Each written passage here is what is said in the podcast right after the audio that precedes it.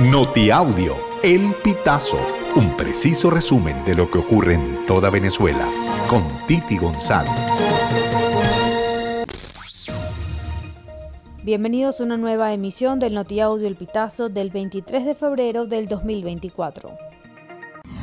El gobernador de Bolívar, Ángel Marcano, expuso este viernes 23 de febrero que se mantiene la cifra de 16 muertos por el colapso de una mina en La Paragua, Estado Bolívar, y 16 heridos. Las labores de rescate continúan con la evacuación de 208 personas en la zona. El incidente tuvo lugar el martes en la mina conocida como Bulla Loca, ubicada a 7 horas de navegación por río en La Paragua. La luz de tierra se desató atrapando a varios mineros que trabajaban en la cantera a cielo abierto. Funcionarios del 6CPC de Santa Teresa del Tuy, Estado Miranda, esclarecieron el crimen de María Victoria Hernández, de 69 años, miliciana de la Reserva Activa de la Fuerza Armada Nacional Bolivariana. Una vez que fueron detenidos la hija y el yerno de la víctima cuando pretendían escapar a Colombia, ambos son señalados del crimen. El director nacional del 6CPC, comisario Douglas Rico, informó que el arresto de Airam Alcalá Hernández y su pareja sentimental José Cordero se practicó en el municipio San Fernando de Apure luego de un exhaustivo trabajo de investigación. Según indicaron, la víctima habría sostenido una fuerte discusión con su hija y su yerno por problemas de convivencia.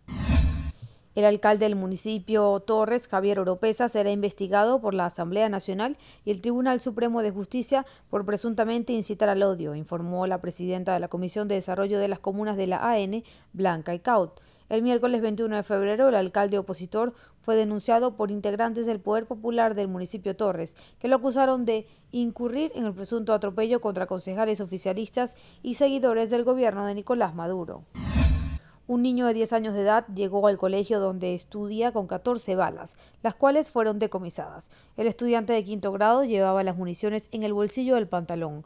El hecho ocurrió el 19 de febrero en la unidad educativa privada Natalie de Vietán, ubicada en el sector La Campana del municipio Carrizal, Estado Miranda. La maestra del alumno se percató de la situación alertada por otros estudiantes y se comunicó con la madre del menor de edad, quien acudió al plantel.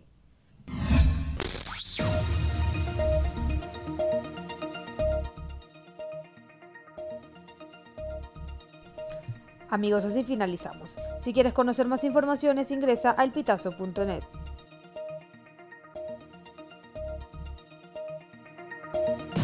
Estas informaciones puedes ampliarlas en nuestra página web, elpitazo.net.